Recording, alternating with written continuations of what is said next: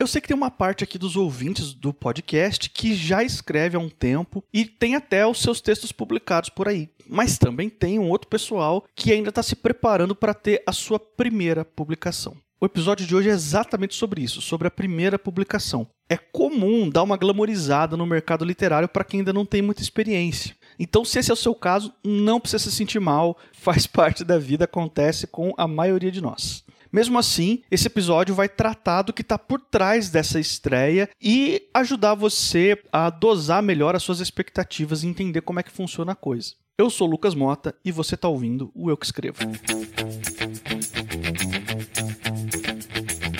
Então acho que esses personagens são, de certa maneira, a gente mesmo, né? Nós não escrevemos para adormecer os da casa grande, pelo contrário, para acordá-los dos seus sonos injustos. Porque só escreve quem lê, não, é impossível você começar a escrever assim. Né? É muito perigoso a gente escrever com ironia. Né?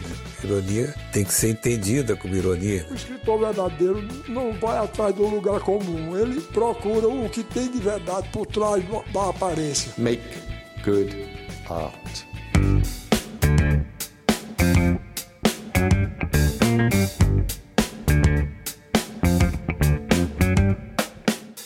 Você está chegando agora pela primeira vez no Eu Que Escreva, seja muito bem-vindo, seja muito bem-vinda.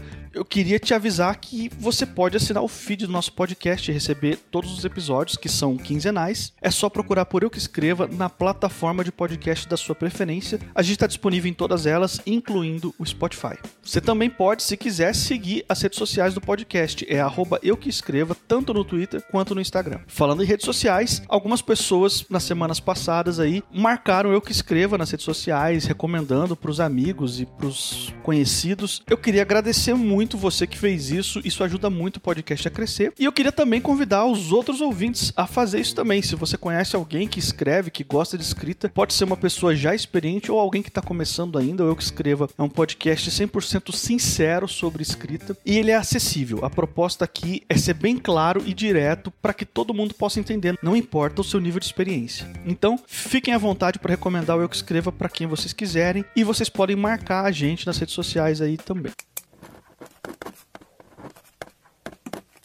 Eu lembro quando eu tava escrevendo o meu primeiro livro. Eu tava ansioso para terminar, ansioso para publicar, para que as pessoas lessem e para eu saber como que o livro tinha ficado, se tinha funcionado, se tinha ficado legal, se as pessoas estavam gostando, se tinha futuro e um monte de outras dúvidas que eu queria resolver com a minha primeira publicação também. Além de tudo, escrever e publicar era um sonho para mim. Então a primeira publicação marcou a realização desse sonho. Não foi o final, tanto que eu continuo escrevendo e publicando até hoje, já anos depois disso, mas foi um começo, foi um começo muito importante para mim.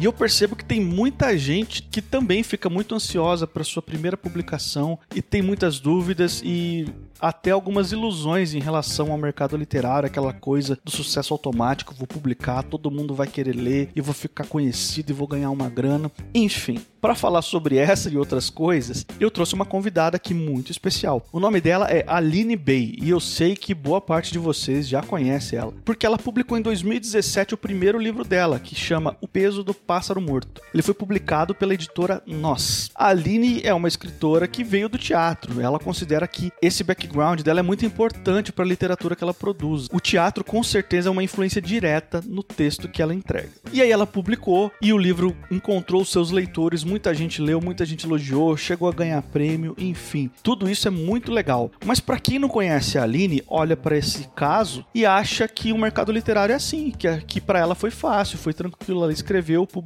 fez sucesso e agora tá tudo resolvido na carreira literária dela. Então, eu entrevistei ela. Eu conversei com ela, fiz algumas perguntas específicas para que ela tivesse a oportunidade de compartilhar com a gente a trajetória dela e desmistificar um pouco disso, né? E eu falei aqui na abertura do podcast muito sobre a questão de ser o primeiro lançamento, que é uma coisa que está muito forte na cabeça de quem está começando a escrever ou que já escreve há um tempo, mas ainda não teve a oportunidade de publicar. Se esse não é o seu caso, se você já publicou por aí, se você já escreve há algum tempo, enfim, eu convido você a escutar esse podcast mesmo assim, porque ele também é para você. No final você vai entender a razão. Mas por enquanto eu vou deixar vocês aí com a entrevista que a Aline me concedeu.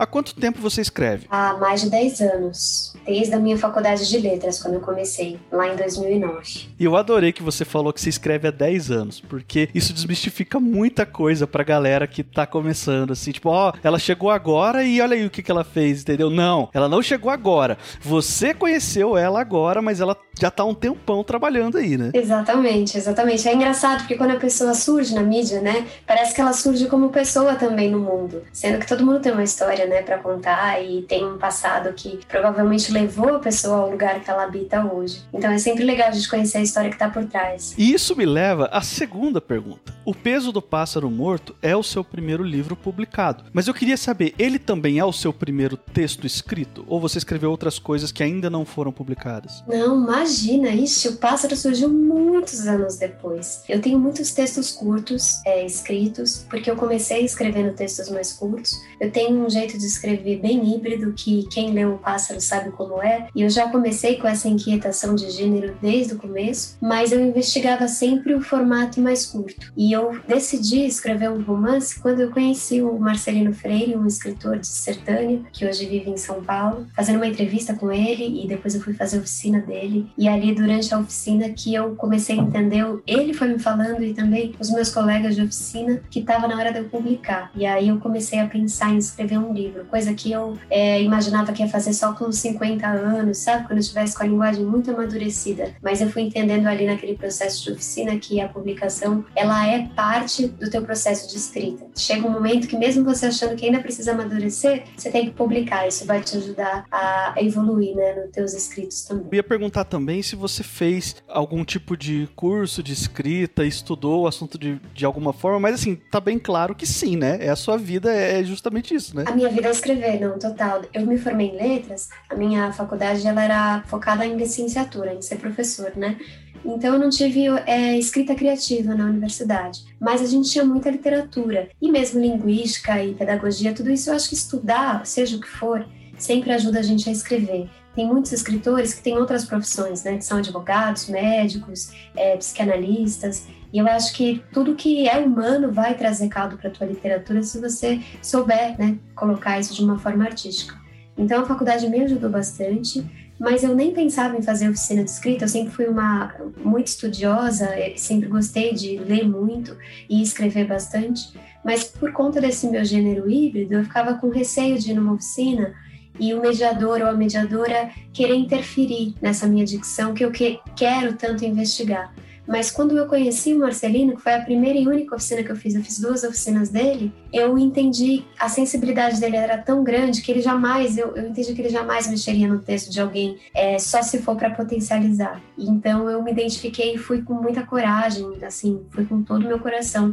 E eu tinha razão. Quando a intuição pulsa, geralmente a gente tem razão. Então é sempre bom escutar a intuição. Ok, e aí depois chegou o momento que você finalmente conseguiu publicar o seu primeiro livro, Peso do Pássaro Morto e aí foi sucesso automático, foi tudo tranquilo, você não precisou mais se preocupar com nada, né? Não. é muito bom essa, essas questões, né? Porque mostra como o caminho é tortuoso, na verdade. O Pássaro eu consegui publicar ele através de um concurso de escrita que foi proporcionado pelo Marcelino. Eu fiz então primeiro essa oficina em 2015, que era uma oficina livre. E aí, com essa vontade, esse desejo de publicar, que nasceu ali em 2015, eu comecei a andar com os meus textos para um lado e para o outro. Eu ia muito em sarau, ia muito em evento. Eu acho, claro que a gente está vivendo agora um momento de pandemia, né? Mas quando tudo normalizar, sim, falando com os escritores que estão começando, é muito legal você estar nos lugares onde as coisas acontecem e estar com o seu material de trabalho, né? Dizer que você escreve, olha, eu escrevi isso, olha. Eu acho que não é uma, uma questão de encher né, o saco do outro, claro, quando você tem o, momento ideal para fazer isso, mas é importante que você esteja nesses lugares, conheça as pessoas, frequente mesas, frequente biblioteca, é, tente entrar mesmo, né, nesse, nesse ambiente. Era o que eu estava fazendo nesse 2015. E aí eu estava conseguindo algumas, alguns almoços com editoras para tentar publicar um livro de contos, entre aspas, né, que esse meu estilo não cabe muito bem em nenhum gênero, mas eu estava encontrando muita dificuldade é justamente por conta dessa esse hibridismo do texto. As editoras elas falavam que o, o texto precisa caber é, dentro de um gênero, se não couber, a gente não sabe como classificar para o leitor. Teu texto parece poesia e a poesia não vende. Então o que eu entendi é que era era muito arriscado eles apostarem, além de apostar num autor novo, ainda um autor que tem uma, uma investigação muito própria. Então, eu estava encontrando muita dificuldade. Em nenhum momento eu pensei em modificar meus textos, juntar as palavras, como eles diziam, para tirar os silêncios que eu coloco na página. Isso nem me tentava modificar meu estilo. Eu pensei, então tá bom, vou continuar aqui. Eu estava muito bem, é, fazendo meus saraus, andando aí na rua com os meus textos, frequentando eventos, eu estava muito feliz. Então, quando o Marcelino é, mostrou esse concurso, surgiu né, no site do Barco Centro Cultural, eu falei, caramba, eu acho que é minha chance, porque se eu ganhar o concurso, é, o Pássaro vai ser publicado, exatamente, o Pássaro eu não sabia que se chamava ainda Pássaro, né? Mas pensei, o meu livro seria publicado exatamente como ele é, né? Pelo que ele é. E aí eu me inscrevi com muita, muita vontade, assim, e participei do concurso e consegui publicar. Depois que eu publiquei, só para falar um pouco sobre o tempo, né, que a gente é, é importante, parece assim, publiquei no outro dia você já publicou. Depois que eu ganhei o concurso, o Pássaro ficou um ano na gaveta até ele ser publicado. Então tem esse tempo mesmo, né? Não é porque uma editora também decide te publicar que na semana seguinte teu livro vai estar pronto. Aí eu publiquei o Pássaro, eu publiquei para uma editora independente, que é a editora Nós, que está crescendo muito, mas quando eu publiquei ela ainda era uma editora menor, estaria em todas as livrarias de São Paulo, Rio de Janeiro, enfim. Então eu vendia, ainda vendo, né, meu livro, é, pela internet. E foi assim que eu comecei a ter leitores. Mas antes de começar a vender meu livro pela internet, mandando mensagem para pessoas que eu achava que poderiam se interessar pelo livro, eu mandei para um monte de gente que é formador de opinião. Mandei para blogs, jornais e foquei especialmente na, no, nos blogs independentes, porque é claro que uma Folha de São Paulo, um Estadão, não vai olhar para um autor que está começando, né? Então eu pensei, por que não me juntar com quem está como eu, que está começando como eu? E eu tirei uns 100 exemplares e mandei para essas pessoas. Começou a sair resenha do pássaro, eu aproveitei esse material, porque daí eu falava, é, conversava com algum leitor em potencial, aí o leitor falava, ah, legal, você lançou um livro, mas onde eu posso ler mais sobre ele? Aí eu falava, pera aí que tem resenha. Pegava uma resenha que já estava na internet, mandava, e assim eu comecei a criar meu público leitor.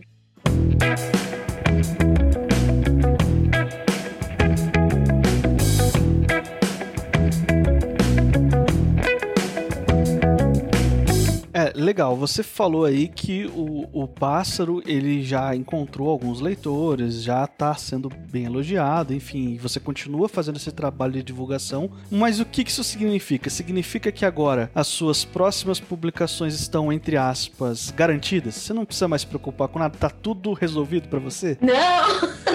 ah, imagina, não existe nada resolvido, né? Não existe. É, eu acho que assim, ele tem conquistado, né, leitores, é muito legal. Eu, eu consegui ganhar um prêmio muito bom com ele. É, eu consigo me manter. Antes eu não conseguia viver de literatura antes de eu publicar, agora eu consigo, mas é fruto de muito esforço. Mas cada livro é único, né? E o Brasil é um país tão grande, é, a gente tem tanta potência de leitora que não tem como parar esse trabalho. Eu acho que esse trabalho de ativismo na leitura, ele tem que ser feito sempre, é, sem intervalo, com a mesma dedicação que a gente escreve os nossos livros. Eu separo meu dia de trabalho em dois tempos. Na verdade, três. Um é o trabalho de escrita, o outro é o trabalho de divulgação e o outro é o trabalho do correio, né? Que eu tenho que ir ao correio, enfim, embrulhar os livros, faço dedicatória em todos. Isso dá um trabalhão também. Então eu tento dividir meu dia em três fases. E a fase da escrita é muito importante, dos estudos é muito importante. Mas o que, que adianta você escrever um livro maravilhoso, é, sensível, lindo mesmo e ninguém lê?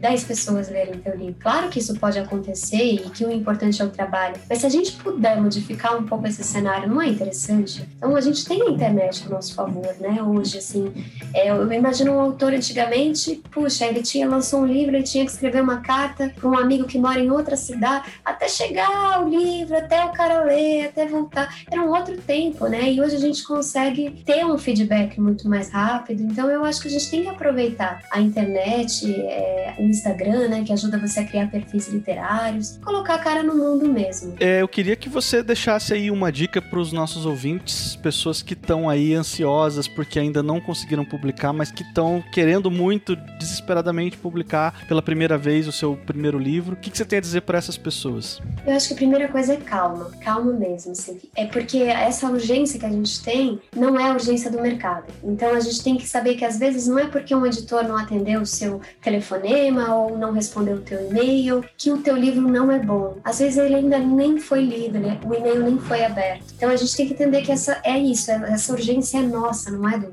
Então, e a prova, o seu trabalho ser bom, ele não é pela recepção do outro ou como o teu livro chega. Enfim, tem livros que viram sucesso anos e anos depois, que são incompreendidos no momento que são lançados. A literatura é uma arte do tempo, então às vezes história, às vezes história. Isso não interfere no teu trabalho diário e nem na tua paixão pela tua escrita. Então cuida do teu trabalho, protege o teu trabalho, tenta abrir as portas que são fechadas, mas de maneira nenhuma deixa que essas portas fechadas interfiram na tua pulsão, na tua paixão pela literatura porque isso tem que se manter intacto. A luta, ela é longa e ela é dura, mas a gente tem que manter o que a gente ama brilhando sempre. É aí que tá o segredo. E também por pessoal que meio que entre aspas queimou a largada, que não se preocupou com tudo isso que você se preocupou na sua história, na sua trajetória e já foi publicando na primeira oportunidade que teve, inclusive alguns até pagam editoras para publicar, aquelas editoras que são mais prestadoras de serviços do que de fato casas editoriais que querem encontrar aí vozes literárias pelo, pelo Brasil. Para essas pessoas que já se frustraram, que já teve um primeiro, um segundo, talvez terceiro lançamento que não estava lá muito legal para elas, mas que elas ainda não estão prontas para abandonar a literatura. O que, que você tem para dizer para elas? Dá tempo ainda de recomeçar? Com certeza, não, e nem devem essa de abandonar só se realmente você quiser, né? Se for uma coisa assim, não, eu acho que agora eu quero ser escultor mesmo, agora, enfim, a minha vida tá realmente indo para outro lugar, né? Escutar esses, esses caminhos internos também é muito importante. Mas se você sente dentro de você que escritor é o teu trabalho, eu acho que isso não tem mal nenhum. Você ter publicado um livro, autopublicação é algo super genuíno, muito bacana de acontecer. As editoras não conseguem dar conta do tanto de talento e, e, e literatura que tem nesse país. São poucas editoras por tanto de escritores que existem. Então, por exemplo, Mailson Furtado mesmo publicou o livro dele em uma autopublicação, levou o prêmio principal do Jabuti. Então, é, autopublicação não há mão nenhum nisso. Às vezes é um caminho que deve ser feito. A gente nunca sabe né, o que pode acontecer. Mas se você publicou um livro que você acha que foi realmente apressado, que ainda não era o momento, acontece. Eu acho que não tem problema nenhum. Acho que calma segue sendo a palavra. É, talvez fazer uma oficina de escrita para você entender mais sobre o teu, é, a sua dicção literária, o seu trabalho como escritor, como escritora, conhecer outros escritores, ter um leitor crítico do teu trabalho. É, se você tiver alguém dentro da tua família, um leitor, alguém que possa confiável, que te quer bem, que jamais vai ler uma coisa e falar coisas ruins para você, para te colocar para baixo, alguém realmente que você possa confiar emocionalmente, que vai te trazer a verdade. Eu acho muito importante ter esse leitor, esse primeiro leitor, para você poder dividir teus trabalhos. E antes de publicar, mostra para o leitor, faz a oficina, é, enfim, dá para posta na internet um pequeno trecho, vê qual é a repercussão Vai sem pressa, vai tranquilo. Se inscreve em concursos literários, são muito bons. Esse que eu fiz do Marcelino maravilhoso, que chama Toca. O prêmio Sesc está com as inscrições abertas, acho importante dizer, um prêmio muito sério, é, que já trouxe escritores assim maravilhosos, Juliana Leite, Cheles Manioto, grandes escritoras que venceram esse prêmio e escritores também. E aí você sai pela editora Record sem custo nenhum, com uma agenda aí para fazer várias mesas nos Sescs do Brasil todo. Então vale a pena olhar esses esses concursos, se inscrever nos concursos que você acha que tem a ver com o que você está trabalhando e ter calma. Eu acho que esse é, é, o principal. As coisas vão acontecer se você fizer um bom trabalho. Então, focar num bom trabalho é muito importante e estudar.